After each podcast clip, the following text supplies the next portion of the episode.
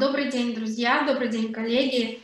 А, мне кажется, что сегодняшний день завершается очень важной дискуссией, в которой мы пригласили принять участие представителей бизнес-сообщества, людей, которые объединяют вокруг себя предпринимателей, предпринимателей, которые а, работают абсолютно в разных отраслях. Это и стартап-сообщество, это и предприниматели, которые занимаются традиционным бизнесом.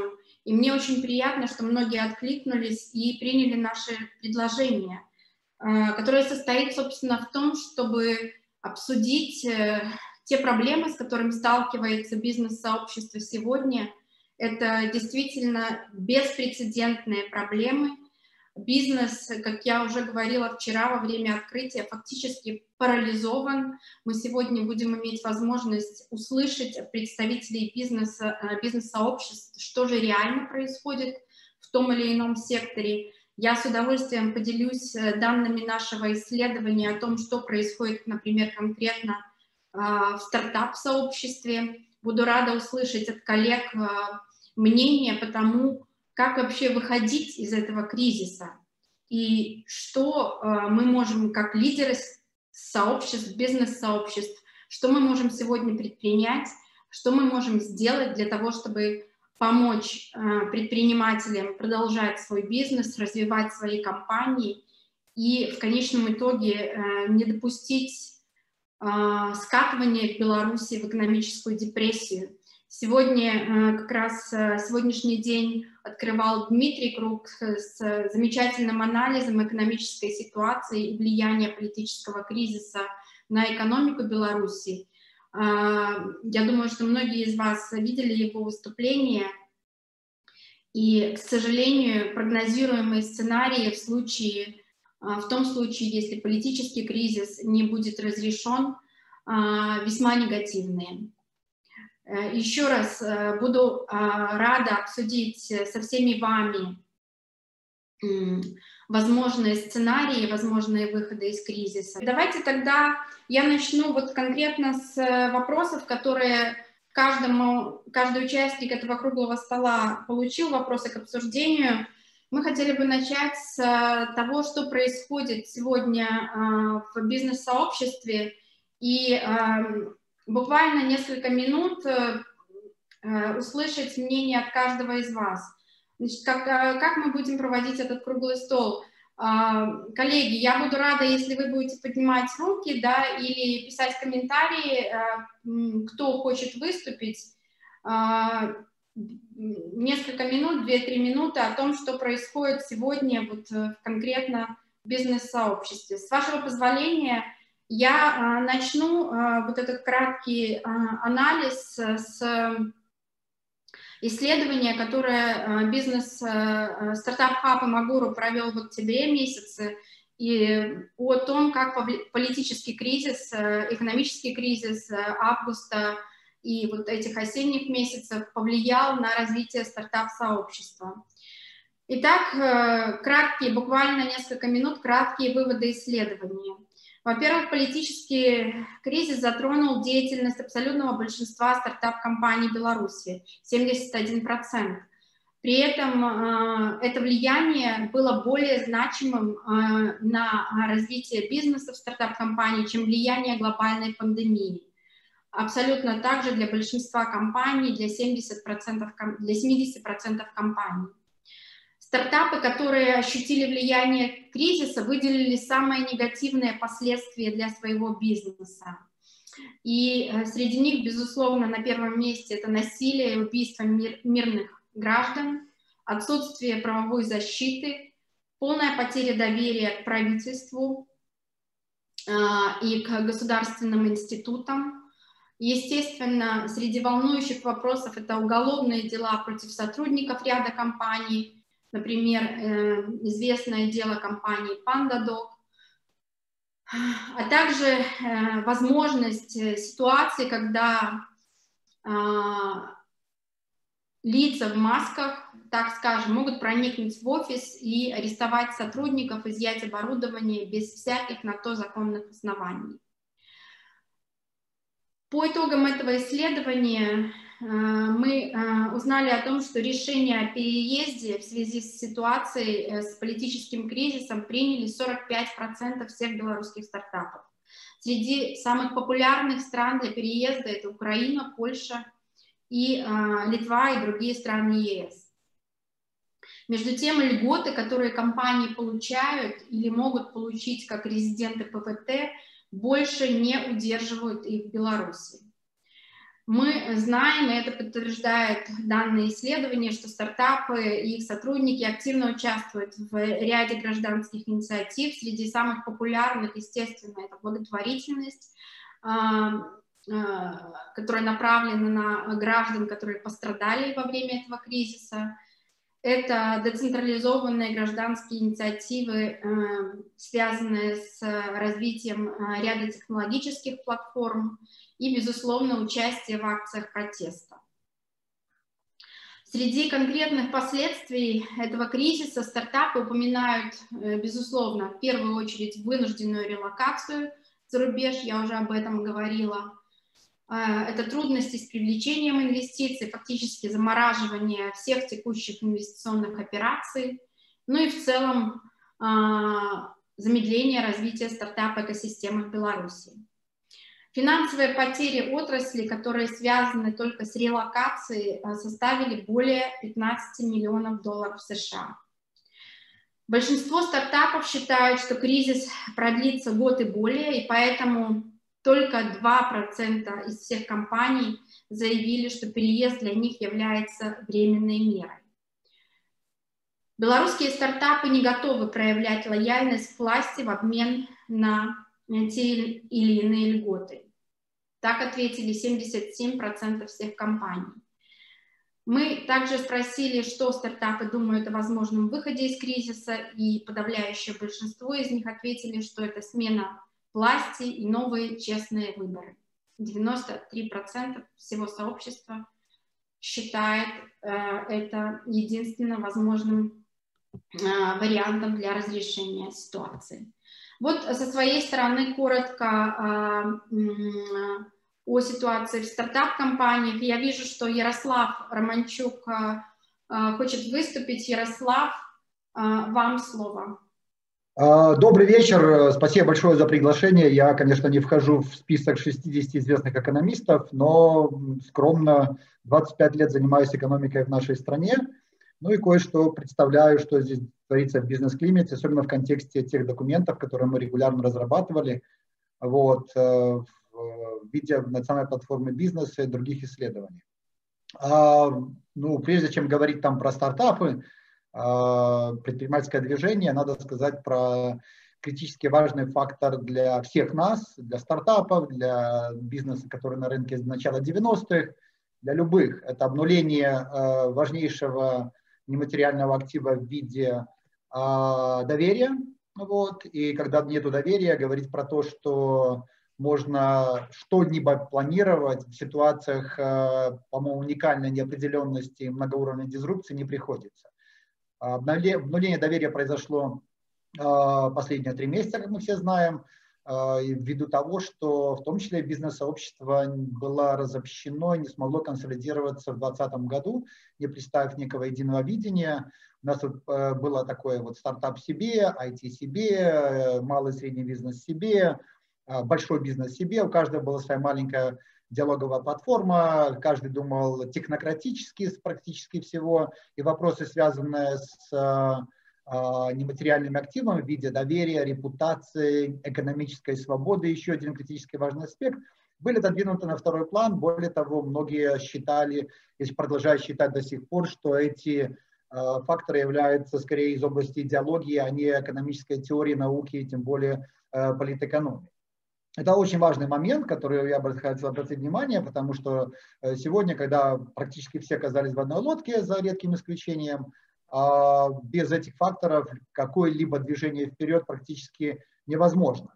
Вот. И а, сегодня то, что мы видим а, вот в отдельной части предпринимательского движения, люди, аналитики пытаются представить существующее положение дел, как чуть ли не и хорошо, что Лукашенко не пошел на реформы, потому что у нас Вот бизнес созрел такой замечательный, 60% экономики частный сектор.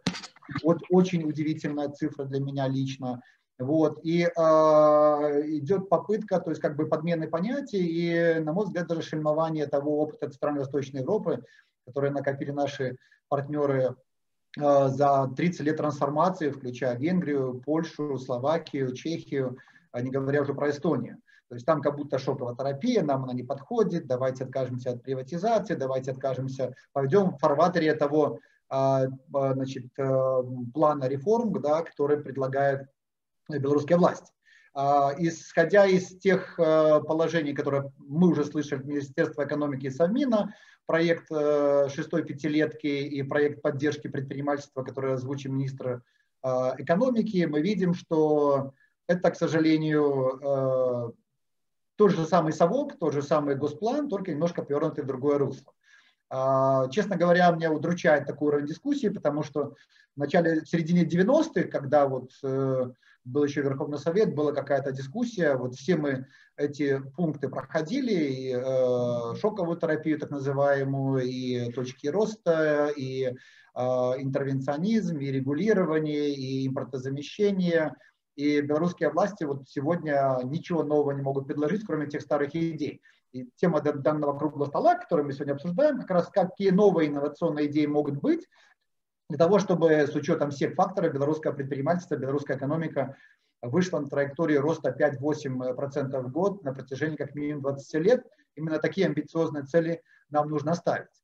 А, хочу заметить, что в рамках тех предложений, которые я слышал а, от власти, как и от э, международных организаций, вот достижение такой цели не представляется возможным.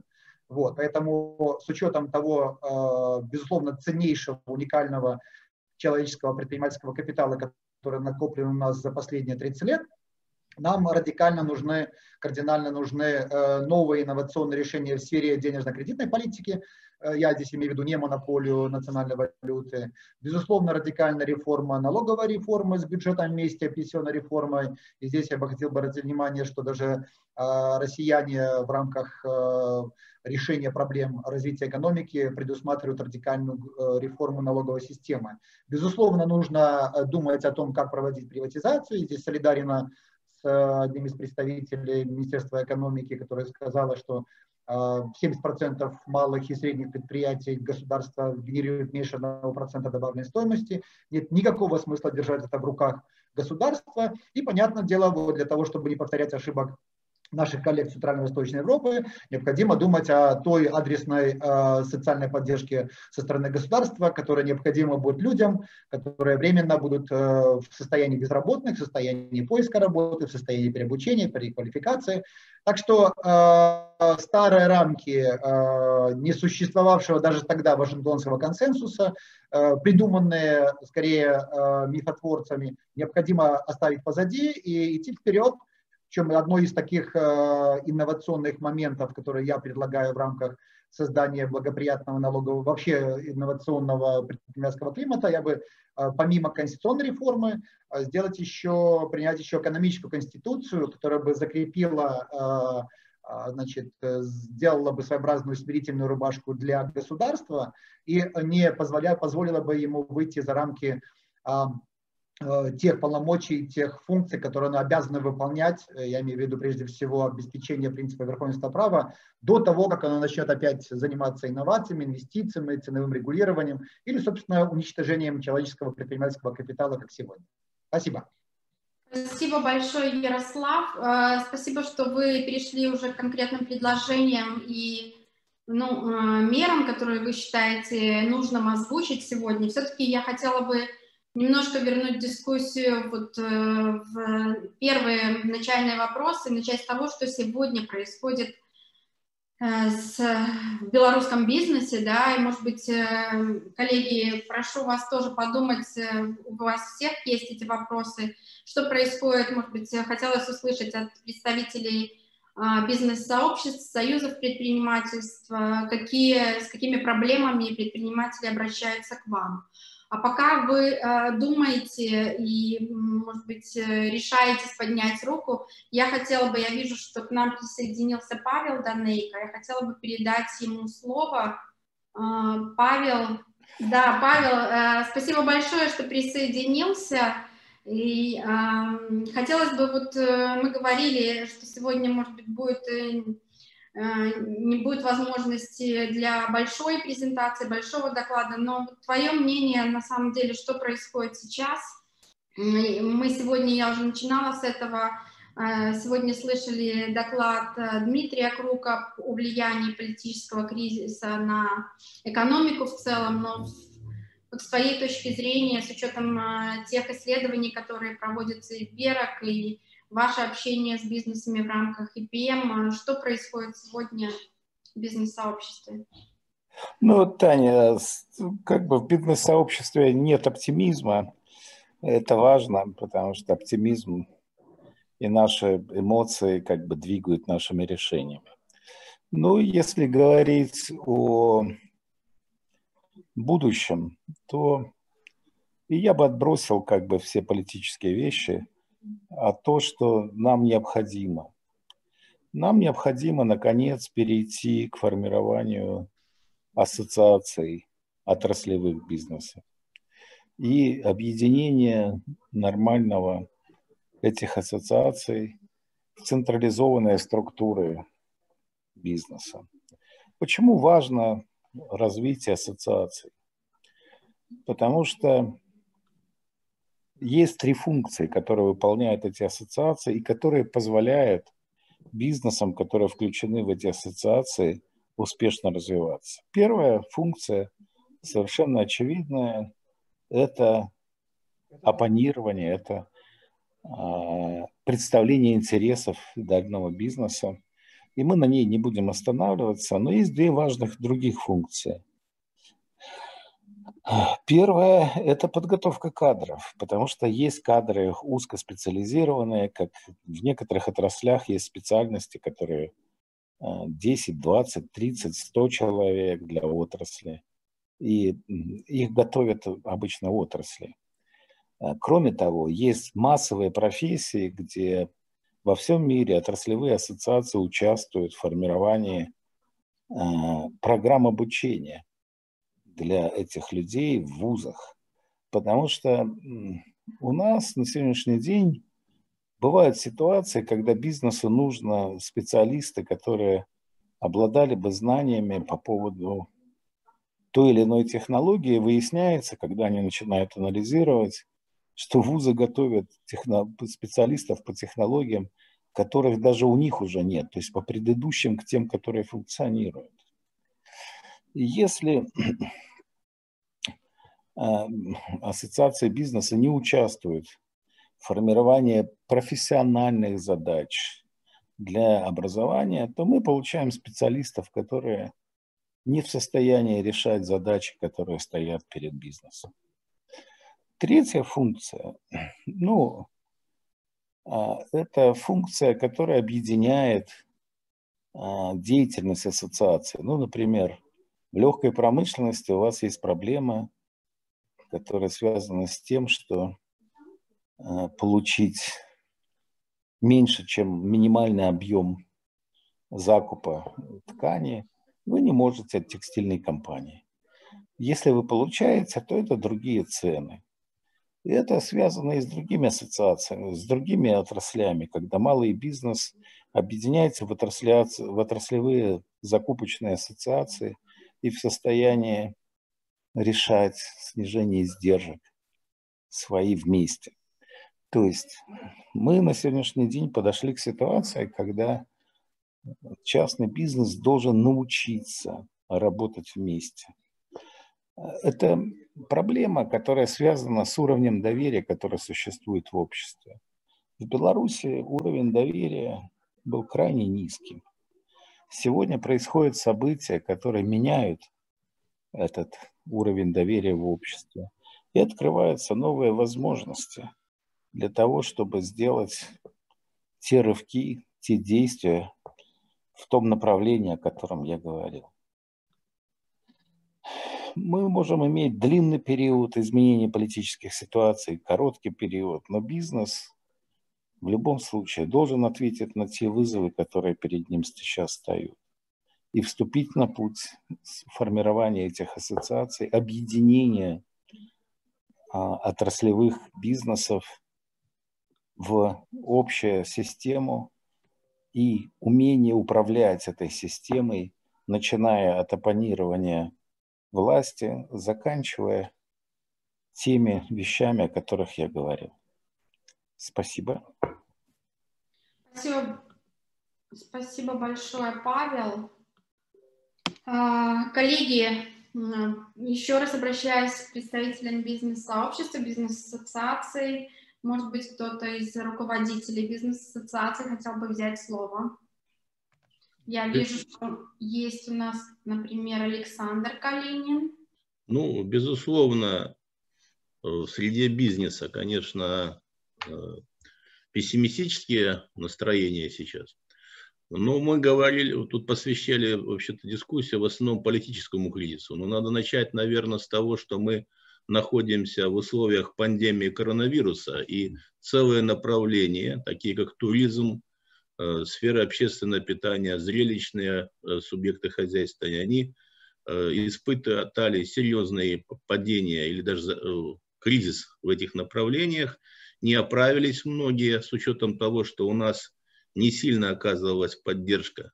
И в основном малый бизнес работает на арендованных площадях, и вот аренду эту, которую, собственно, госструктуры снижать не собираются, у нас арендная плата превратилась в новый вид налога местного, они привели к серьезным, в общем-то, последствиям, и десятки субъектов хозяйства не закрылись.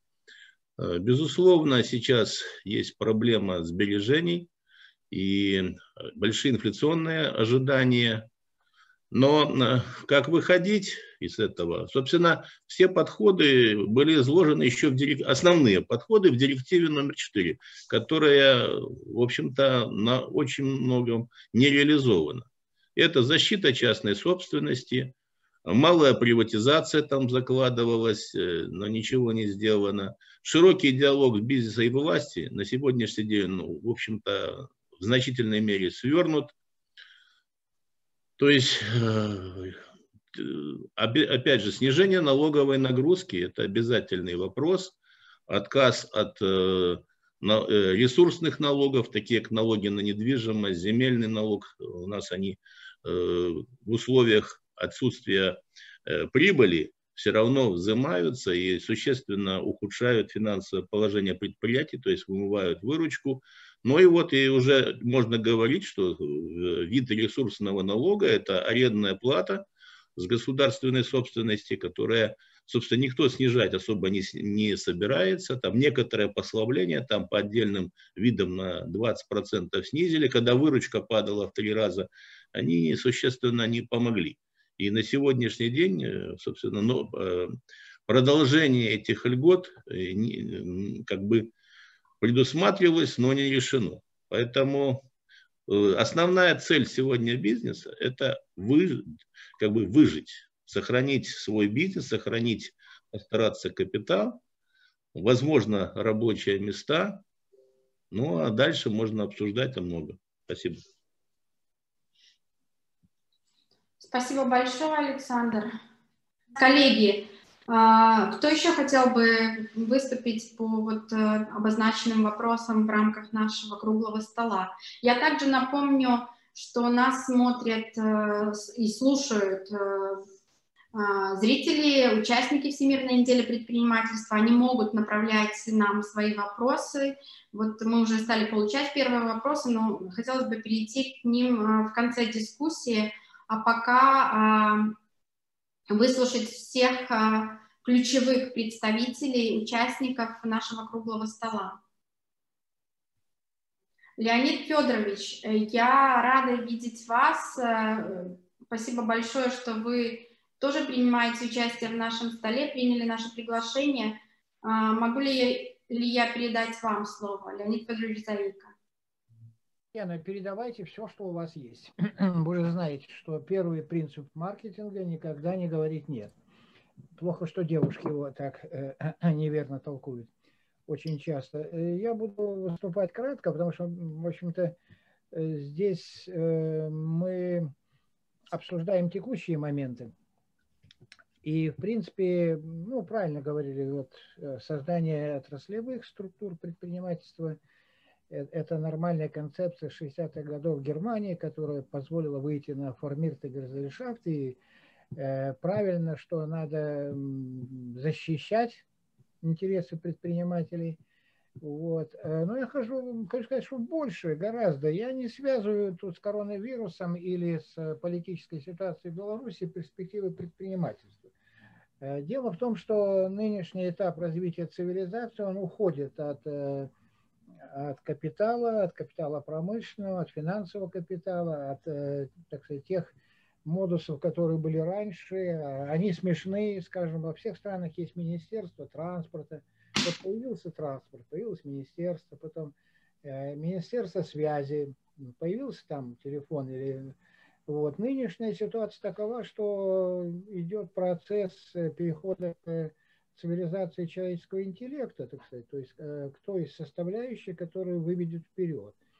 И это мое убеждение на основании знания, так сказать, экономической теории и практики, это переход к новому источнику производства Э, так сказать, всего сущего, включая экономическое. Поэтому э, у нас будет идти такая пере, так хочется сказать, устами одного классика, перетрахивание, вот, но не могу себе позволить, так сказать, сравнить себя с ним, вот, будет идти реструктуризация абсолютнейшая. То есть вот те виды, я просто эскизно скажу, там Э, сервис, э, питание, магазины и прочее, это все уже должно быть другим, по идее. Вот. И это будет другим. Хотим или нет, только это будет наш делать, наши люди делать, или будут делать кто-то из э, за границы. А, а вот то, что касается перспективы, то здесь у нас есть такие шансы. Первое – это развитие Э, конечно, IT и искусственного интеллекта. Здесь э, подвижки были, э, подвижки состоялись, и, так сказать, мы горды этим результатом, теперь перемещаем, так сказать, транспонируем наши достижения в соседние страны. Ну, нехорошо, конечно, но тут э, другого ожидать сложно. Второе, второе направление для бизнеса, вот если озадачиваться, так сказать, вот, чем бы стал заниматься я, так сказать, и мой сын, это аддитивные технологии, это 3D принтинг. Аддитивные технологии – это будущее. Американцы решили никому не передавать, э, так сказать, вот эти все ноу-хау, технологии не вывозить ни китайцам, никому. Все, это чисто американское. У нас это пока на нулевой стадии. Бизнес пока, в общем-то, э, как, э, как говорили раньше, чешет репу, так? хотя кто-то, может, и занимается, но пока не видно. Третья очень мощная вещь э, – электротранспорт. Электротранспорт, он э, заменит существующий весь, все типы транспорта. От самоката и до тяжелых, так сказать, трейлеров. Вот. Здесь есть перспектива заниматься, ну хоть делайте там самокаты, так сказать, на электротяге или что-то еще – вот, и я перечисляю. Э, потом следующее направление, оно вообще великолепно может развиваться, это робототехника. Робототехника, и это перспективно делать не только в одной стране, а работать, начиная с самых простых манипуляторов и, так сказать, идти дальше по, с учетом наших выпускников университетов и программистов, которые есть, и Э, вообще бизнес будущего – это бизнес интеллекта. Это не бизнес ребят, которые там э, создали кафе или рестораны, ну, ради бога, создали, теперь точно так же их и закроем. Вот. И вот, завершая вот это я хочу сказать, что в принципе, э, если это мы не поймем, то мы будем просто заниматься вот таким африканским предпринимательством – и, так сказать, будем радовать себя или не радовать э, по достижению каких-то результатов. На сегодняшний день я думаю, что власть не готова к этому, хотя Лукашенко, он тоже слушает, провел как-то аппарат электротранспорта. Вот как ни парадоксально, вот все, что приходится говорить, он вообще, кстати, выполняет. Деноминацию провел, потом э, включил дорожный сбор в цену бензина, сейчас они опять обсуждают ну, как их назвать, это еще в 95 году мне приходилось на эту тему писать докладные, так сказать, это сделали ключи. Ну, в любом случае вопрос не в том, что будет делать, не будет. Это власть, она не способна справиться с перспективно-интеллектуальной, так сказать, цивилизацией, войти в нее. А остаться в прошлом она сможет. Поэтому бизнес, в общем-то, он э, как-то должен сориентироваться, если он хочет. А за границей там э, какие-то вводить э, помощь, какие-то делать, так сказать, вливания нашему бизнесу. Нет, бизнес должен сам, зубами, вот, за волосы себя вытаскивать как угодно. Он должен быть живучий, он должен быть такой настоящий, если хотите, так сказать, вот, э, ну не звериный, то по крайней мере биологически активный. Спасибо. Спасибо большое, Леонид Федорович. Э, уважаемые коллеги, я э, вообще слышу сейчас от вас, конечно, очень много замечательных предложений, чем бы мы все занимались и, и занимался бы наш бизнес, чем бы мы все занимались и как, какие реформы бы мы делали – а, если бы, да, вот я еще постараюсь все-таки вернуть вас к реалиям, к тому, что сейчас происходит.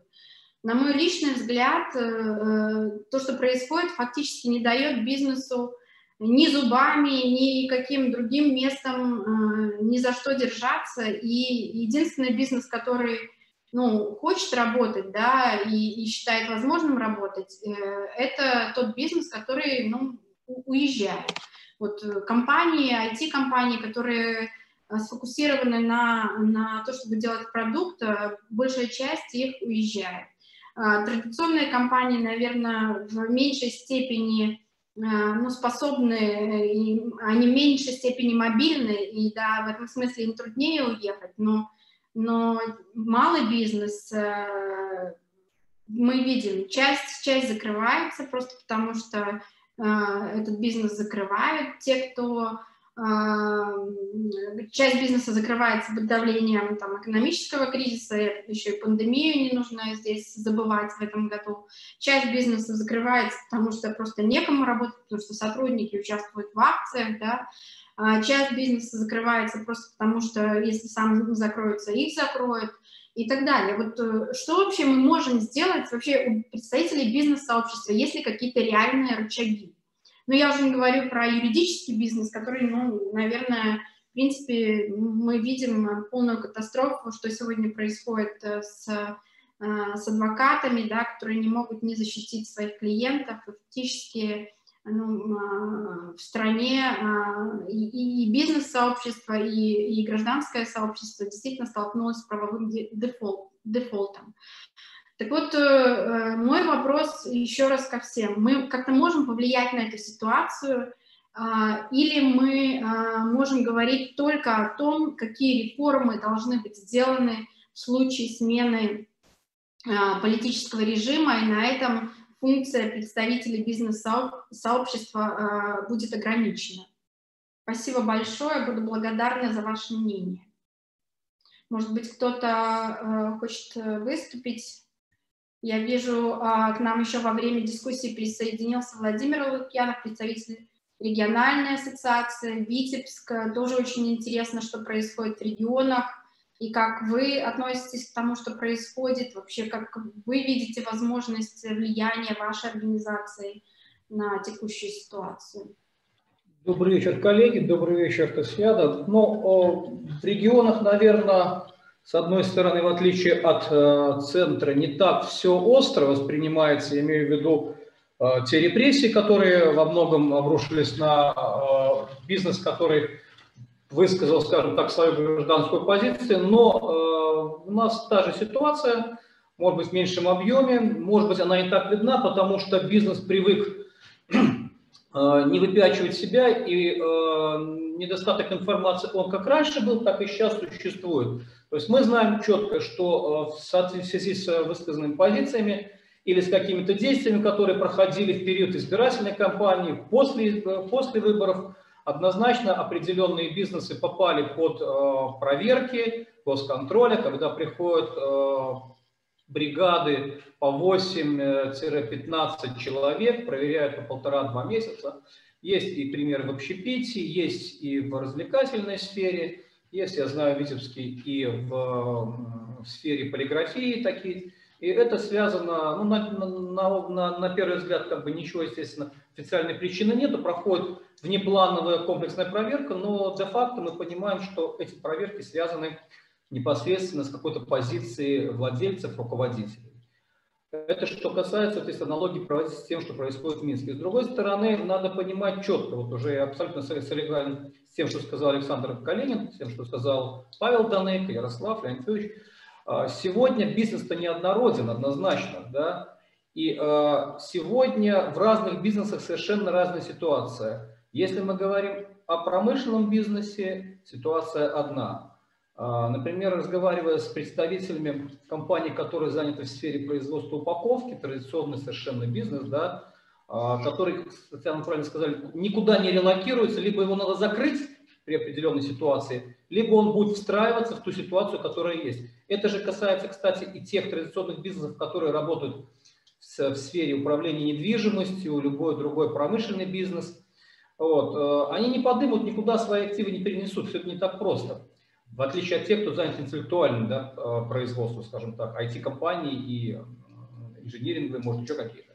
Вот. Но сегодня ситуация следующая. Э, например, во многих бизнесах есть плато, на которое, на которое вышли еще в марте, в апреле, по результатам вот первой волны коронавируса, и приблизительно там удерживаются. Большой проблемой является сегодня это невозможность нормального доступа к финансам, удорожание даже у тех компаний, которые никогда не испытывали проблем в заемных средствах, удорожание кредитных ресурсов, ну и вообще ограничения в них. Безусловно, ко всем компаниям, которые так или иначе заняты во внешнеэкономической деятельности, экспортируют свою продукцию, однозначно, особенно в первые, э, первые недели после выборов, очень сильно сказалось потеря, вот, э, скажем, снижение уровня доверия, имиджевой потери страны и потеря доверия к, э, к ним, возможно, потеря доверия к ним именно, именно из-за политических вот всех э, нюансов. С другой стороны, если мы говорим о машиностроении, у нас есть компании, которые заняты машиностроением, для них основной проблемой сейчас стали закрытые границы.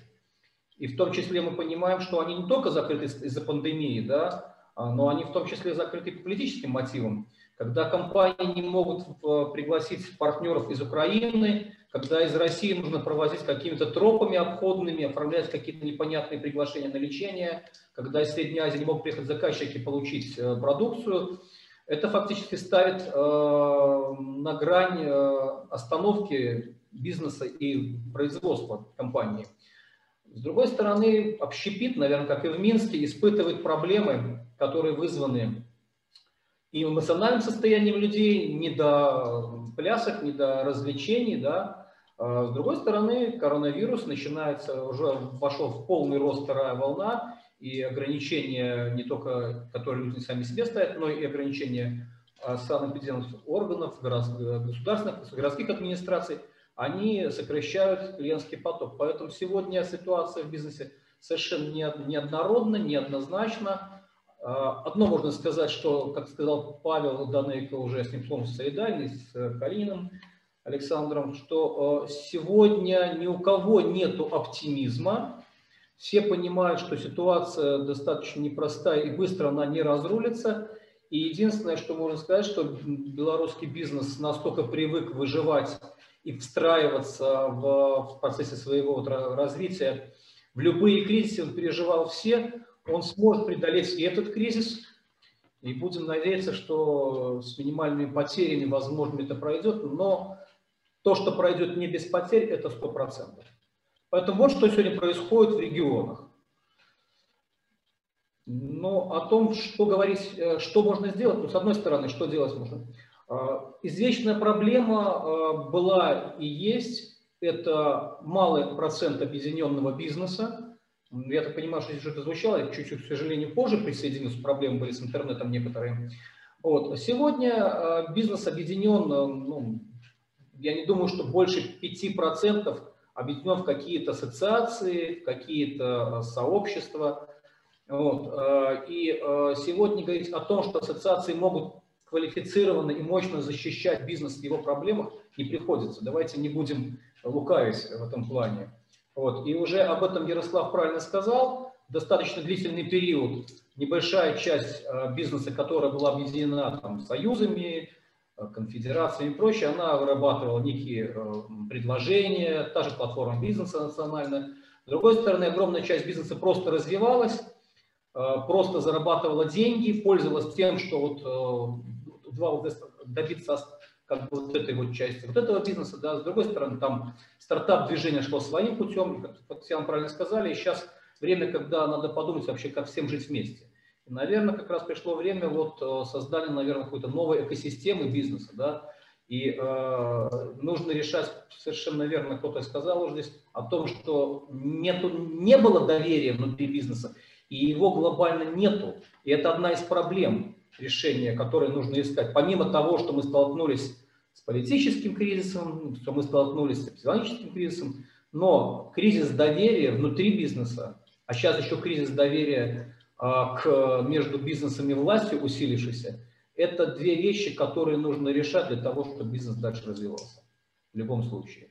Нужно идти по пути, наверное, создания неких экосистем, которые позволят, вот, э, опираясь на, э, наверное, на то, что от объединения бизнес должен выигрывать, от практической целесообразности э, объединения и э, то, о чем как раз Павел частично говорил, да, вот это и опыт создания закупочных групп, это отраслевая, как бы, как бы Леонид Федорович не, не ругал нас о том, что это все прошлый век, но тем не менее, да, да, э, какие-то инструменты э, снижения издержек здесь есть однозначно, и они лежат в отраслевом принципе. И, на мой взгляд, сегодня э, бизнес-сообщество должно развиваться в таких двух векторах. Вот я говорю сейчас с точки зрения объединений, союзов и прочее. Это, безусловно, отраслевой принцип объединения, потому что он позволяет снижать издержки, позволяет э, проще э, получать доступ к новым технологиям, к обучению сотрудников, то, о чем Павел Данейко говорил.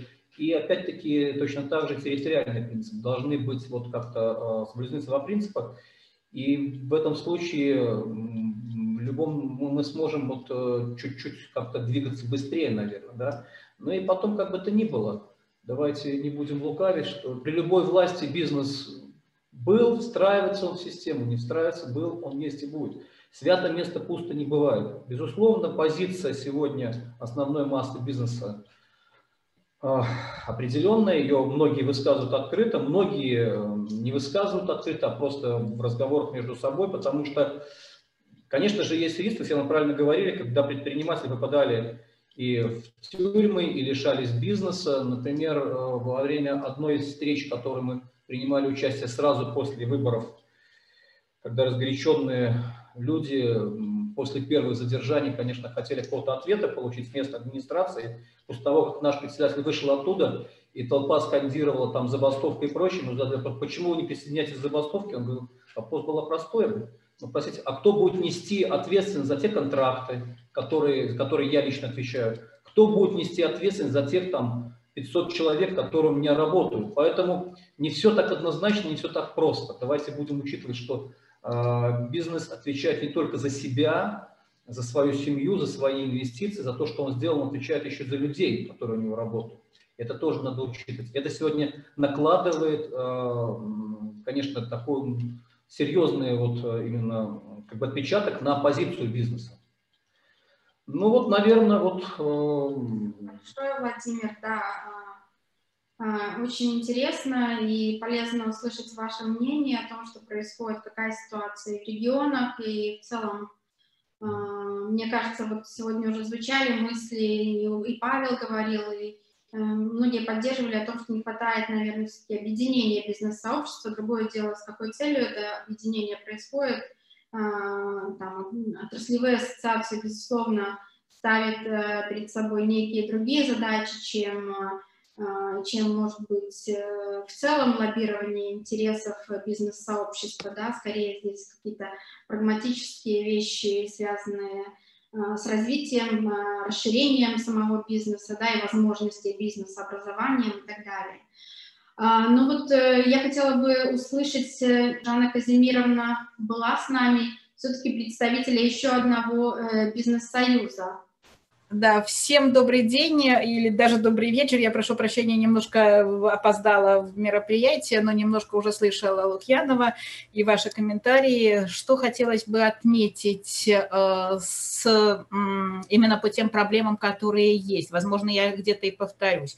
Ну, во-первых, бизнес и ковид. Да, начинается вторая волна, и мне кажется, что эта вторая волна будет более сильная. Союз в апреле и в июне месяце проводил среди своих членов э, Союза э, исследование, которое было основано на рекомендациях МОД и то, что мы выявили, да, что на сегодняшний день практически только, не на сегодняшний, когда был задан вопрос для субъектов, субъектов бизнеса, как быстро они готовы восстановить свою э, деятельность, если заканчивается ковид. 1% сказал, что в течение 7 дней. 3% сказали о том, что в течение 30 дней. А, Еще порядка 12% сказали, что в течение квартала практически все остальные говорили о том, что им для восстановления бизнеса необходимо примерно полугодие. То есть а, мы видим вторую волну и, соответственно, мы будем наблюдать спад экономики раз, мы будем наблюдать действительно вопросы а, разорения предприятий, потому что на тот период времени уже говорилось о том, что, а, к сожалению, у бизнеса в кубышках денег нету, и что субъекты а, практически шли на компромисс с работниками а, для того, чтобы сохранить рабочую силу непосредственно на какой-то короткий период времени. Что в ближайшем будущем у нас начнутся и э, увольнения, то есть сокращение работников, как явные, так и неявные, либо уход на э, уменьшенную э, трудовую занятость, либо работа по договорам подряда и так далее. То есть мы получим с точки зрения рабочей силы и с точки зрения развития бизнеса падение. Второй момент, который как раз обсуждался, это бизнес и власть. Да, действительно, у бизнеса потеряно доверие к власти, причем это отмечают тоже достаточно большое количество субъектов. Оно потеряно э, и э, с точки зрения тех э, меропри... событий, которые происходили, и с точки зрения того, как государство, в общем-то, поддерживало бизнес в период COVID-ситуации. Потому что снова возвращаюсь к своему исследованию а, государственной поддержкой воспользовалась там порядка, наверное, ну не более 10%, причем а, отметили только хорошую поддержку в городе Минске по арендной плате, снижению арендной платы для субъектов, у которых выручка была меньше 40%. А по большому счету ни 143 указ, ни 178 указ, в общем-то, не сработали, и, соответственно, бизнес не видит в государстве того института поддержки, в трудную минуту, который непосредственно есть. Это второе э, в отношении доверия бизнеса и власти. Третий момент. Э, в связи с событиями эм, уже политического характера действительно на многих, многие предприятия столкнулись с э, очень сильным ухудшением морально-психологического климата и практически поиском работников, которые попадали на Окрестина, которые попадали в Жодино, а, дальше вопросами э, выходить на улицу, не выходить и так далее. И а, практически э, радикализировалось э, в трудовых коллективах рабочие, рабочие коллективы. Что нужно сделать? Но ну, это всем, наверное, понятно. Да? И что мы пытались, в общем-то, как союз, как объединение делать, и что по большому счету удалось. В связи с тем, что искались диалоговые площадки. Вот я не знаю, выступал ли Александр Александрович Швец, но вот мы с Александром Александровичем Швецом, с Республиканским э, союзом промышленников и предпринимателей выступили э, к членам Национального совета по социальным и трудовым вопросам, где представлено правительство, где представлены трудовые коллективы в виде профсоюзов и независимых, и Федерации профсоюзов Беларуси, и где представлены наниматели, и частные, и государственные. В общем-то, по попытаться сделать такую диалоговую площадку Национальный совет по социальным и трудовым вопросам, где рассмотреть вопросы социально-экономического развития страны и меры по ее стабилизации.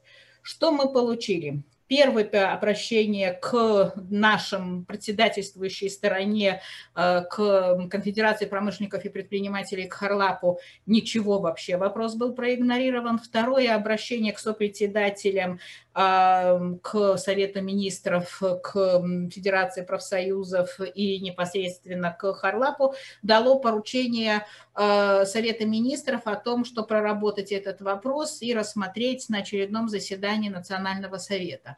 Но до этого даже вот э, к чему я веду, что у нас даже среди объединений а, предпринимателей и работодателей есть совершенно разные взгляды. И было заседание Конфедерации промышленников и предпринимателей, э, куда меня пригласили, потому что мы не член данной конфедерации.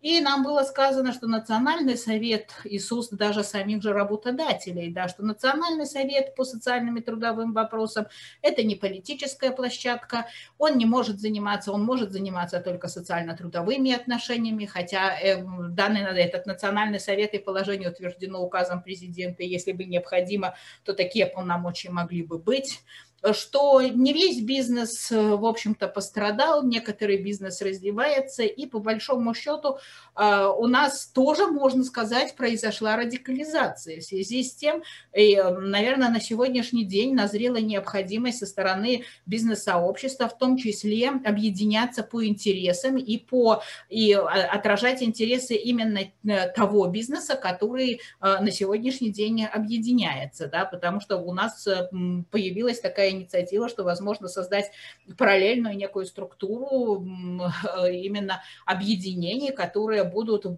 большинстве случаев именно, э, наверное, больше представлять интересы частного бизнеса.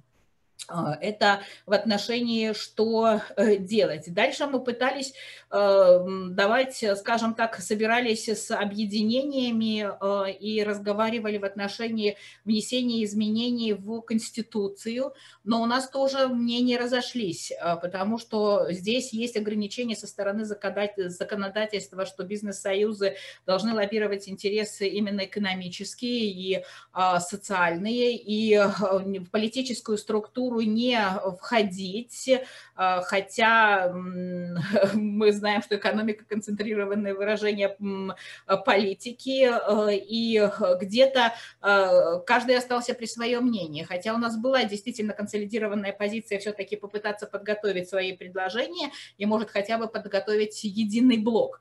Вот на сегодняшний день с нашей стороны, эм, я, я вот здесь объявляю и своим практически и коллегам подготовленные свое видение вот этого экономического блока в Конституцию, и э, я думаю, что я предложу на следующей неделе обсуждать, обсудить его, будем ли мы подавать эти э, предложения на, на, в настоящие диалоговые площадки, это дело наших членов действительно Союза и нас самих для того, чтобы мы четко определились бы, что дальше. Ну и что касается вообще будущего бизнеса, развития бизнеса, да, здесь, наверное, необходимо обратить внимание на несколько моментах. Все-таки у нас бизнес сосредоточен в э, крупных городах, это раз. Э, у нас 88% субъектов малого и среднего бизнеса э, – это количество работников, где 4-5 человек. И меня, например, настораживает тот факт, это немножко отступление, когда президент говорит, что нужно на каждой, в каждой организации создать профсоюзную организацию, причем в обязательном порядке либо будет ликвидация, хотя это нарушение всех норм и правил а, и международных, и нашего законодательства, и а, даже невозможность этого сделать, потому что для того, чтобы создать на предприятии профсоюзную организацию, надо иметь минимум 10 добровольцев, которые готовы а, создавать эту профсоюзную организацию. И почему профсоюзы Федерации Беларуси, а не профсоюзы независимые и так далее. То есть здесь есть достаточно много вопросов, вопросов. То есть я веду к тому, что у нас усиливается уровень государственного регулирования на бизнес. И если сегодня бизнес, по большому счету, не будет объединяться, если сегодня бизнес, в принципе, не сможет, э, в общем-то, консолидировать какую-то свою точку зрения, то я думаю, что завтра вот эти поползновения на бизнес э, со стороны власти а, с точки зрения вот мониторинга, закрытия предприятий и так далее, они будут более сильными. Поэтому э, если бизнес слышит, то э, я думаю, что нам необходимо консолидироваться с непосредственно частным, малым, средним, по отраслевому признаку, по территориальному признаку, независимо куда, в республиканские объединения вступать, либо создавать э, практически региональные какие-то отделения и дальше уже строить какую-то пирамиду для того, чтобы действительно, неважно даже при какой власти, нынешней власти, э, либо будущей власти, э, этот, мы все равно настаивали бы на определенных переменах. Ну, если вкратце, то так, а я думаю, что дальше в дискуссии я буду подключаться и высказывать свои мнения, или, может быть, вас. Спасибо большое, Жанна Казимировна, за ваше мнение. Еще вижу одного участника, а, представителя компании Сивита, Даниэль Круцина. Даниэль, а, слышишь меня? Ты слышишь меня? Слышу. Даниэль, а, рада, что ты присоединился. Хотелось бы услышать твое видение по поводу того, что происходит сейчас в белорусском бизнесе. И как мы э, сегодня обсуждаем, есть какие-то долгосрочные решения и меры, которые, ну, может быть, как-то э, можно продвигать и надеяться на то, что в случае смены э, власти их возможно будет реализовать. С другой стороны, мы находимся в неком переходном периоде статуса, и уже сегодня бизнесом все-таки важно не умереть. Э, что вот ты думаешь, может быть, вы проводили некие исследования, которые тоже э, как-то подтверждают Э, факты э, ну, реального давления на, на белорусский бизнес. Мы говорили, вот Жанна Казимировна упоминала последние, э, последний кейс, связанный с созданием профсоюзных организаций да, в, в частном бизнесе. Безусловно, это можно рассматривать как факт давления. С другой стороны, угрозы, потому что частный сектор или частный бизнес в случае невыполнения – а, таких инициатив э, может быть ликвидирован до конца года. Ну, даже не знаю, как расценивать это. Вот э, э, тебе слово по поводу... Да, я хотел, спасибо большое. Эм, я хотел немножко рассказать перспективе наших клиентов, то, что мы видим в маркетинговых исследованиях и в чем вот нынешний кризис отличается от других. Значит, еще весной и в начале лета, то в принципе мы видели, что настроение бизнесов, она была, конечно, не лучше. Все ожидали спад эм, потребления, эм, но она, в принципе, развивалась как типичный экономический кризис определенным э, ну, спадом э, спроса на, ну, в, в целом то, что происходит э, после августских событий, все-таки мы видим, что достаточно сильно отличается. Во-первых, мы видим, что э, почти все крупные инвестиционные проекты, они на очень долго отложены. Э, вот еще в, в, в начале весной говорили, что может быть, да, там на пару месяцев отложим, но все-таки продолжим со всеми нашими планами. Мы сейчас видим, э, что вот э, крупные инвестиционные проекты, они почти, ну или почти любые, они, они остановлены и эм, под вопросом, когда они восстановятся. Мы тоже видим, что спрос на, на инвестиционные товары очень сильно упал из тех же соображений, что эм, люди не знают, будут ли они эм, Э, могут ли они себя позволить эти вещи через какое-то время. Никто не знает, как долго будет кризис, э, но может быть, даже не знает, будет ли жить в Беларуси, поэтому такие вещи, как покупка машины, там, холодильников, каких-то вот таких более значимых позиций, они, они эм, сейчас очень сильно упали. Э, плюс еще интересный факт, что мы видим из маркетинговых исследований, то тоже э, лояльность к брендам, которые связаны как-то с государством, оно, она тоже очень сильно упала, и спрос на товары, производимые там на государственных предприятиях, он более сильно упал, чем спрос на частные компании, что вообще-то тоже интересный факт. Эм, в, что, что ну, об инвестициях я уже говорил, тоже много, у нас есть несколько, компа, несколько примеров иностранных компаний, которые сказали, э, которые еще весной говорили, да, мы, может быть, отложим планы на полгода или год, но мы обязательно хотим остаться на белорусском рынке, то у нас уже сейчас есть э, пару примеров, когда компании говорят, нет, мы пока э, политический кризис в Беларуси не разрешится, мы будем останавливать все планы по дальнейшему развитию э, белорусского рынка.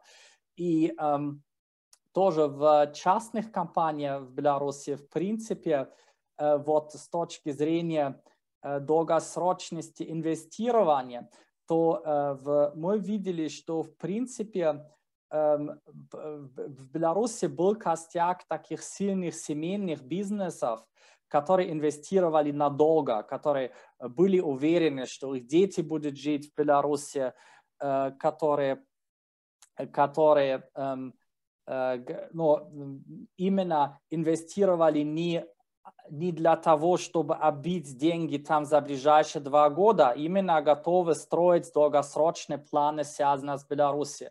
Вот все, весь этот бизнес – сейчас испытывает, мы чувствуем, что испытывает такой экзистенциальный кризис. Это не только касается IT, у нас и есть в реальном секторе компания, которая думает, э, как выйти из белорусского рынка и, может быть, э, уехать, э, что вообще не, не, не свойственно и до этого в предыдущих годах, в принципе, не, не присутствовало. И, и, конечно, мы видим очень большое, э, скажем, дорожание ресурсов, о котором тоже говорили. Э, многие из международных финансовых институтов остановили э, кредитование или, или эм, но заморозили проекты, связанные с нынешней обстановкой. И это все, это, конечно, приведет к очень сильное удорожание ресурсов. Эм, и Э, в опросе, который э, только что мы, эм, мы закончили, поэтому результаты мы еще не опубликовали, мы сравнивали, какие факторы для бизнеса являются самые-самые критические в нынешнем кризисе. И в этом опросе эм, э, только 20% писали, что это ковид, а больше 40 упомянули, что именно Эм, нынешний политический кризис является самым сдерживающим фактором для бизнеса. Эм, каких-то конкретных рекомендаций меня сложно делать, но эм, то, что мы просто из статистики, из данных, из поведения наших клиентов и потребителей видим, это то, что самый главный вопрос для восстановления, экономического восстановления белорусской экономики, это именно Э, решение политического кризиса в стране намного больше, чем вопросы с ковидом или э, но, но другие, другие моменты. Спасибо большое, Даниэль. А, я видела, что к нам присоединился Вадим Сорока. Мы вот слышали представителей бизнес-ассоциации, да, слышали до этого Павел Данейко выступал о том, что он предлагает как одно из решений возможных позитивных для бизнеса создание отраслевых ассоциаций ну, вот э, ваша ассоциация своего рода является отраслевой ассоциацией. Что происходит у вас? Как э, вообще реагируют на то, что сегодня происходит э, члены вашей ассоциации? Вам слово. Добрый день, коллеги. Действительно, у нас маленькая ассоциация, действительно причины были озвучены многими до меня выступающими. Это и доверие к ассоциациям в том числе, и вообще ситуация в стране достаточно, которая, на мой взгляд, тянется уже не первый год, да, и которая ухудшалась, по крайней мере, между членами ассоциациями очень серьезно после 2010 года. До 2010 года мы достаточно активно работали даже с министерством и давали предложения. После этого там только один раз наши предложения были учтены в законодательстве. С другой стороны, по поводу ситуации, поэтому я говорить о всех, кто на рынке труда не, не имею права, а просто буду говорить о, скажем, больше от себя и нескольких э, членов ассоциации, которые вот у нас есть, и по тенденциям, которые мы отслеживаем последние, можно говорить, последний год, уже начиная с марта. Да, ковид э, остановил э, часть предприятий, и об этом сейчас не сильно звучало, но мы знаем предприятия, из которых э, уволилось уже там 80% персонала. Это предприятие свыше 100, 100 человек, там 150 практически было, осталось несколько, там два десятка. И это есть. Мало того, это чисто экономическое было. Это уже конец июля, начало августа. То есть это вот то, что ковид догнал через несколько месяцев. Поэтому говорить, что ковид там 20%, да, понятно, что он будет более отложенный момент. Политически, да, ситуация очень серьезная, и она складывается, мы на нее смотрим не только как со стороны нанимателей, но и а, персонала, который наемный персонал, э, людей, кто на рынке труда, и их сейчас становится все больше. И тенденция на рынке труда сложилась очень такая двоякая. С одной стороны, не хватает персонала, с другой стороны, есть огромное количество людей, кто остался без работы. И остался без работы по двум причинам. Именно а, либо экономическая составляющая, которая маленькая зарплата и, скажем так, освобождение, ну, в большом счету увольнение по собственному желанию или из-за того, что не выплачивается зарплата, или она резко уменьшилась, а, либо же это действительно часть увольнения людей после знаменитых статей, которые люди получили. Даже не сутки, а просто были штрафы и административные влияния. Это как бы с одной стороны. А с другой стороны, уже даже сегодня был звонок э, именно из госучреждения. Люди ищут персонал, ищут и не могут найти профессионалов или тех, кто может заткнуть те дырки, которые в штатном расписании возникли из-за того, что такая ситуация сложилась. Э, кого-то уволили, а некому работать. И говорит, давайте хотя бы временных, вот э, любым способом нам надо, но при этом опять же, на уровне регламента, который у них есть. Решить такие вопросы за один день невозможно. И вот как раз таки вопрос именно с рынком труда при увольнении одних профессионалов и подготовка других профессионалов, который уже сегодня звучал, он возникнет, и он тоже а, он более отсроченный, но он очень будет серьезный. И, и просто одними деньгами этот вопрос не решить. Здесь будет временной фактор очень серьезен. А, по-моему, после восьмого года в Латвии именно это была основная проблема, когда люди ушли из отраслей, и потом отрасли просто не могли быстро восстановиться. Вот эта тенденция тоже есть, и она нас очень, ну, нас очень тревожит на самом деле. А, по тенденции именно политической я могу сказать следующее, что как э, вот в первой части я сегодня слушал выступление коллег э, из по, по другому моменту, и как раз таки очень активно было включение именно в социальные проекты, именно HR-сферы, э, которая скажем так, объединила очень много волонтерских проектов. И с этой стороны, да, вот социальная активность была очень высокая, и с, с этим как бы люди, скажем так, очень быстро откликнулись и использовали свои навыки в поиске людей, которые вот было в начале у нас августа месяца. Я, я просто говорю об этом, потому что большое спасибо этим людям, потому что они очень быстро сориентировались и помогали многим, в том числе и кто... Было много проблем, как правильно даже оформить отсутствие людей на рабочем месте. И там вот эти многие вопросы закрывались достаточно быстро через а, социальный блокчейн для того, чтобы найти решение, не нарушающее в том числе законодательство, для того, чтобы э, вопросы были закрыты. Ну, это вот из, из наших болей. А, по поводу как быть, честно скажу, не знаю. Вот э, я записывал и очень внимательно слушал коллег. Это проблематика выжить, минимум потерь, сохранить объемы и рабочие места.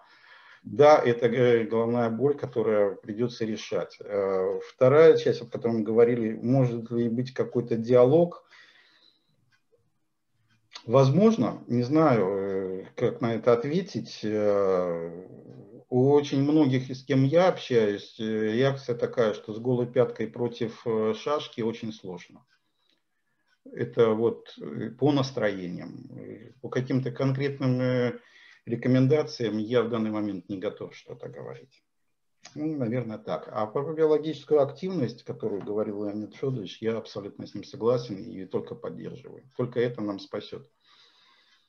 Спасибо большое, Вадим. На самом деле, действительно очень серьезная проблема связанная с, э, скажем так, освобождением да, рабочей силы, которая занята в госсекторе. Безусловно, мы с ней столкнемся в будущем в любом случае, а, и в случае а, необходимости принятия реформ, наверное, это будет одна из ключевых э, проблем.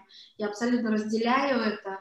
А, могу сказать, что, может быть, тот фактор, что сегодня госпредприятия не могут найти людей в себе, может быть, расценивать стоит все-таки как позитивный фактор, да, э, нежели негативный. А вот э, на самом деле проблема, а, что люди уходят сами или их увольняют, и, к сожалению, частный бизнес, который тоже э, будет находиться в определенной депрессии, в случае сохранения статуса КВО долгосрочной депрессии не позволит ему аккумулировать и взять на себя вот э, всю эту э, освобождающуюся рабочую силу. И еще одна проблема наверняка, с которой мы все столкнемся, это необходимость, безусловно, э, переобучения всех тех людей, которые э, так или иначе сегодня работают на государственных предприятиях, будь любой сферы производственных, в сфере, сфера услуг, медиа и так далее. А, как э, адресовать эти проблемы, это действительно важные вызовы. А, в конце нашей дискуссии мне, э, может быть, это тоже одно, одна из важных проблем для а, будущей власти, новой власти, новой Беларуси.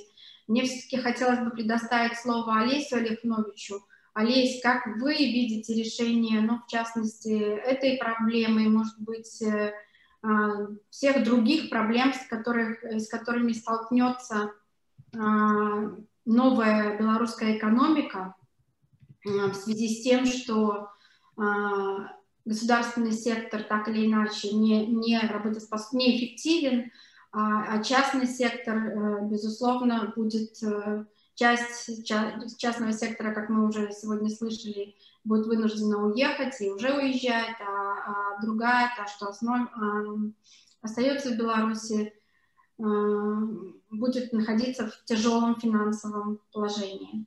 Вам слова, Олеся. А, а, извините, Вадим, Олеся, прошу прощения, вижу, что Вадим держит руку. Вадим, да, конечно. Здесь пошла небольшая переписка. Я чуть-чуть добавлю, практически по одной минуте. В дополнение, кстати, к тому, что уже говорилось, действительно, у нас меняется технология. Вот управление персоналом – это чистая технология. И она конкурентоспособная. В той ситуации, которая сейчас у нас сложилась, конкурентоспособность не рассматривается как факт. Следовательно, а, как только будет э, понятно, э, что конкурентоспособность, она решается другими нас окружающими странами, и мы об этом писали еще в 2010 году в министерстве, что, ребят, нас расформировать по профессионалам это полтора года, это в тех условиях, которые были. Сейчас это просто уже политический фактор зачистка территории интеллект, э, ну, на интеллект, который поставлен. А, получается в том, что если территория сама является ценностью для одной стороны, а для другой ну, интеллект, то интеллект идет там, где все-таки э, его ценят. И это очень большая проблематика, которая может аукнуться по полной программе. И здесь как раз-таки то, что интеллект остается здесь, несмотря на то, что ему предлагают за рубежом, это как раз-таки больше гражданская позиция, чем чистый бизнес. И вот то, то, что у нас сейчас вот здесь не звучало, это все-таки гражданская позиция, и за нее наказание, либо это гражданская позиция за что-то другое. Поэтому здесь вот э, очень тонкая грань. Поэтому спасибо. Действительно, у многих специалистов вот просто есть предложение уехать. И многие об этом сейчас рассматривают варианты.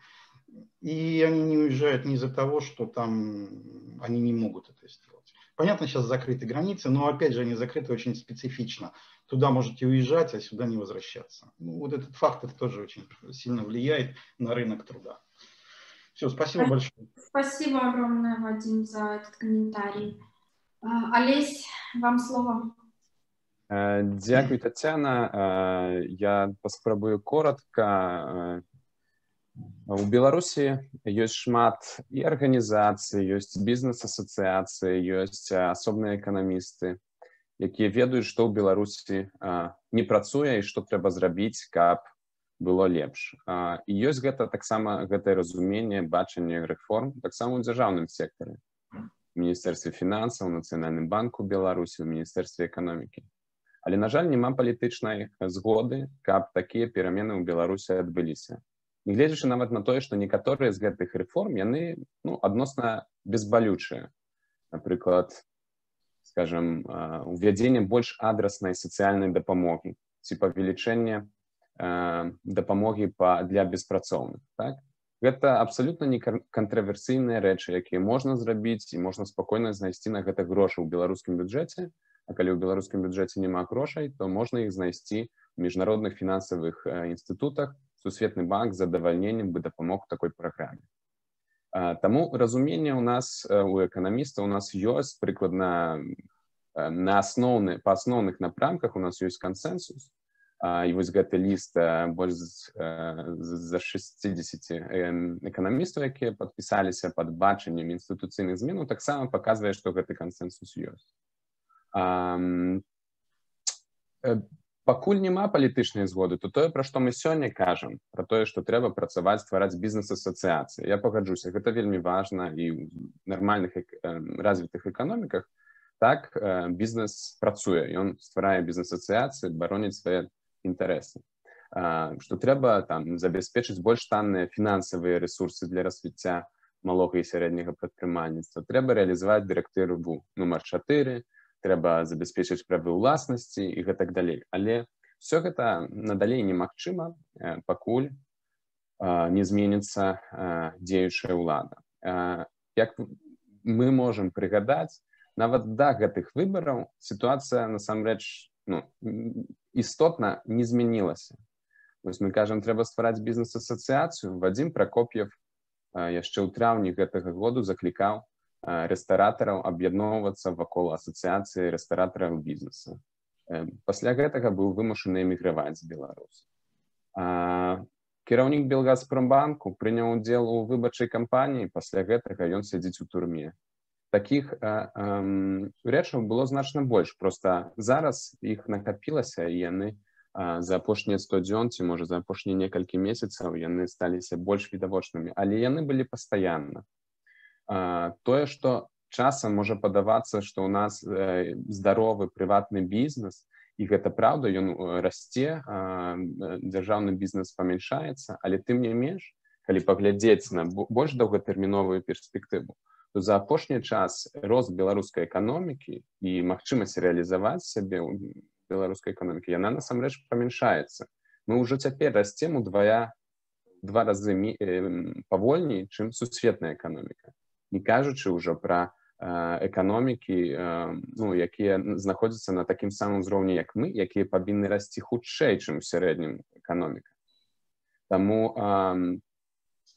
Таму ну, вось без вырашэння палітычнага крызісу пры дзеючай уладзе тыя добрыя змены пра якія мы сёння кажам пра якія вы таксама ўсе ведаеце і разумееце яны я лічу немагчымыя.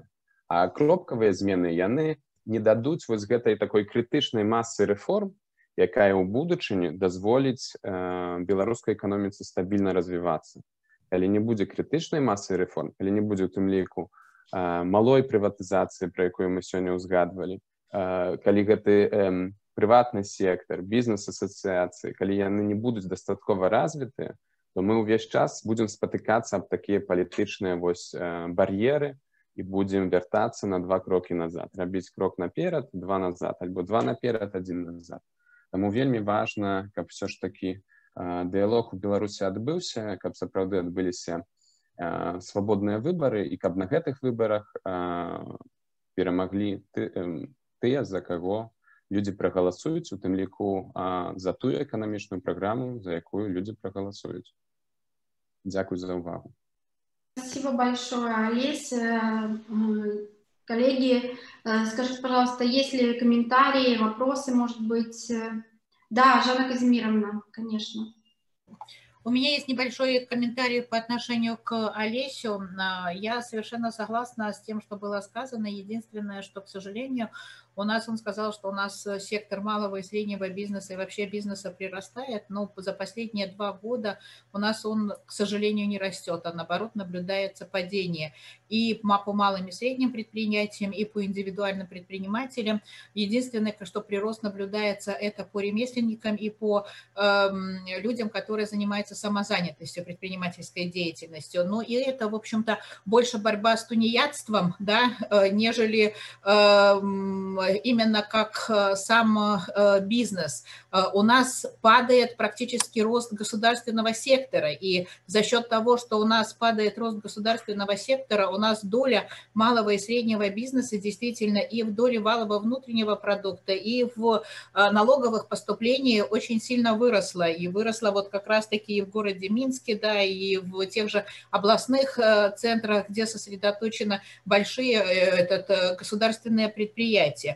Но мы должны, еще раз э, хочу обратить внимание, понимать, что сегодня эта ситуация будет еще ухудшаться, и малый и средний бизнес прежде всего, и именно частный, вот тот микробизнес, он действительно тоже будет, э, к сожалению, э, практически уходить с рынка, потому что по многим параметрам, которые сегодня сложились, он просто-напросто не выживет, он не сможет конкурировать с тем бизнесом более крупным, с теми, скажем так, холдинговыми эм, структурами, которые у нас есть и которые поддерживаются действующей властью. Спасибо большое. Да, Александр, Александр Калинин, пожалуйста. Маленькая ремарка в поддержку Жанны Казимировны. Э, к нашей статистике по малому бизнесу надо относиться очень осторожно, потому что у нас по Конституции две формы собственности, государственная и частная. Но акционерное общество, допустим, численность, созданное э, из государственных предприятий с численностью менее 100 человек, проходит как негосударственное предприятие по статистике. Поэтому какая реально доля малого бизнеса, э, это трудно сказать. И, потому что здесь все намешано. И э, надо отметить, что у нас малый бизнес и средний не ограничен по выручке. То есть, если, допустим, Беларусь Калий торговал через белорусскую калийную компанию, а в той компании сидит, допустим, 30 человек, то это попадает в статистику по экспорту малого бизнеса. Поэтому на сегодняшний день, конечно, мы наблюдаем серьезные проблемы в малом бизнесе. Это надо констатировать. Спасибо. А, спасибо большое. А, коллеги, а, если нет комментариев, я перейду, может быть, к вопросам, которые есть э, у наших слушателей. А, вот я зачитаю один из них, э, и, наверное, он тоже отражает одну из важных проблем, которые есть э, в бизнесе и, в, может быть, даже связаны с будущим бизнеса. Вопрос от Максима. Добрый день. Какие перспективы сотрудничества частного бизнеса с белорусскими университетами и государственными научными организациями? Я так понимаю, что вопрос связан с тем, что действительно а, государственное образование абсолютно оторвано от бизнес-среды, а, и это касается, наверное, образования а, всех уровней, Я уж не говорю о том, что, в принципе, в той же Эстонии предпринимательство начинают изучать даже, наверное, не только в школе, а уже в детском садике в игровой форме. А, мы, с другой стороны, даже на уровне университетов, ну, есть какие-то инициативы, а, безусловно, они, они есть, их нужно и в региональных вузах, их нужно поощрять. Но, в принципе, существует большой разрыв между тем, что происходит вот э, на международном, на мировом рынке, где университеты фактически являются основным поставщиком кадров э, в э, стартапы, в традиционные бизнесы, международные бизнесы, да, а, вот э, студенты начинают э, создавать предприятия, уже будучи, э, уже учась в университетах, будучи студентами. Вот что здесь, какой ответ, может быть, мы можем предложить? Да, Жанна Казимировна, конечно, вам слово. Здесь я могу отметить несколько позиций, которые в отношении перспектив развития. Первое – это вообще, если мы берем сам уровень э, образования, да, даже если мы берем там первую и вторую ступень высшего образования, то э, я вот, э, к сожалению, у нас сегодня она очень оторвана от э, именно учебные планы, учебные специальности и так далее, очень сильно оторваны от практики. И это не проблема даже университетов, это вообще проблема самой системы. Потому что если за рубежом, по большому счету, основными заказчиками являются действительно бизнес, и бизнес участвует в а, подготовке вот этих планов, в приемке экзаменов, в заказе и так далее, то у нас на сегодняшний день практически а, университет и а, сам практически готовит и обосновывает специальности дальше, точно так же по определенным блокам э, готовит э, или вписывает туда дисциплины, которые будет готовить, но это взгляд именно в основном профессорско-преподавательского состава, а не взгляд стороны э, нанимателей. Наниматели в этом практически участвуют, ну, можно сказать, формально или есть имитация. Вроде бы согласовали этот план, но на самом деле никто в него очень сильно не вчитывал, вчитывался, не вдумывался, не анализировал и так далее. То есть это первая часть, почему у нас происходит провал между э, бизнесом и университетами. Э, есть определенные надежды в том, что или есть какие-то отдельные э, возможности работы университетов с бизнесов. Это в Беларуси все-таки чуть-чуть начала раздеваться кластерная система. И при развитии, скажем, кластерной системы понятно, что в основе лежит бизнес, но вместе с тем э, одним из основных участников там все-таки является э, наука. Вот в качестве науки образовательных эм, а, практически э, учреждений там могут быть действительно участвовать активно университеты. И на сегодняшний день уже такие есть как в крупном производстве примеры, так и в мелком производстве. А, вот Союз э, три года занимается проектом развития кластерной системы в Беларуси. Например, на Нафтане, государственном предприятии, с Полоцким университетом, с привлечением малых и средних предприятий, с привлечением науки, э, это создан кластер инновационно-промышленный. И дело, ну, потихоньку, может быть, медленно, но оно движется. Либо взять Полесский университет, там фермеры совместно с кафедрой сферой э, земледелия, экономика и так далее, работают непосредственно над выведением новых сортов, над эм, развитием новых э, э, программ именно продуктов, над рынками, над переработкой и так далее. И это тоже помогает именно с одной стороны бизнесу, с другой стороны на, на, на науке. Да? И здесь есть неплохой, скажем так, симбиоз. Ну и третье, конечно, на уровне um, Э, университетов, э, если брать зарубежный опыт, то могут создаваться центры поддержки предпринимательства, инкубаторы малого бизнеса. Это как такое направление, которое по большому счету, наверное, может быть в будущем, особенно для развития молодежного предпринимательства. Пока э, такие, в общем-то, структуры существуют, но вот насколько у меня есть опыт и преподавательской работы, но они существуют достаточно формально, да, все зависит от того, кто там работает и насколько это эффективно. Но как перспективу практически рассматривать вполне возможно. И еще один момент – это коммерциализация практически научных исследований. Вот Мингорисполком проводил, наверное, пару лет, когда-то мы являлись, в общем-то, начинателями этого ярмарку инновационных идей. Сейчас она больше в стартаповское такое движение а, направилась, но вот э, такие ярмарки, может быть, где активно должны участвовать университеты для того, чтобы показывать практически свои наработки и для того, чтобы, а с другой стороны, те же самые ассоциации коммерциализировать вот эти процессы, я думаю, что это могло бы быть, в общем-то, таким хорошим движением в дальнейшем для того, чтобы было бы действительно реальное и эффективное сотрудничество между университетами и между бизнесом. Спасибо большое. Спасибо, коллеги. Мы уже вышли за рамки нашей дискуссии, за рамки времени, да, которые мы отводили э, для этой дискуссии. Мне кажется, очень важно было выслушать каждого, и э, думаю, что такие дискуссии, может быть, э, в разных форматах, закрытом, открытом, э, очень нужны, и особенно сегодня – мне кажется, что у каждого из нас есть э, много интересных идей, которые, каждая из которых достойна для реализации. Но, как сегодня уже говорилось, видимо, э, все-таки стоит понимать, что э, реализовать эти идеи мы сможем только в новой Беларуси. Я, если честно, согласна с, с абсолютно разделяя позицию Олеся, что вот такими мелкими реформами, которыми, ну, фактически мы развивались, э, бизнес развивался все эти годы, да, что-то там происходило, как-то союзы пытались влиять, но, но реально мы, мы понимаем, что э, рычагов влияния на то, что происходит в бизнесе в рамках текущей политической ситуации у бизнес-сообщества нет. Рычагов на то, чтобы э, проводить реформы в государстве который изначально считает э, частный бизнес своим врагом, который изначально считает, что частный бизнес не может и не должен быть основой экономики, наверное, э, ну, наверное, у нас нет.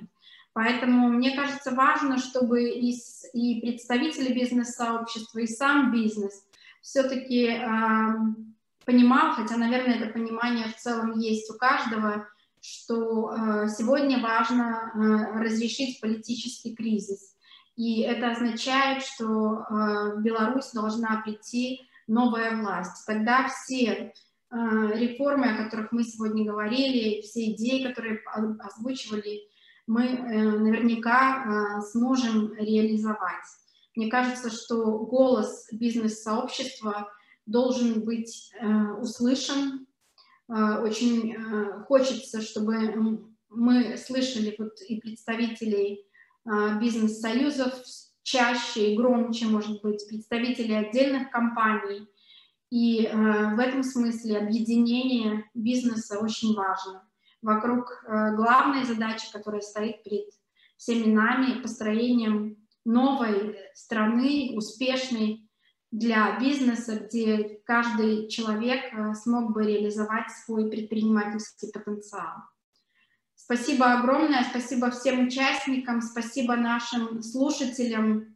И э, я очень надеюсь, что мы будем чаще встречаться, обсуждать эти проблемы и э, общаться со всем бизнес-сообществом. Спасибо еще раз огромное всем.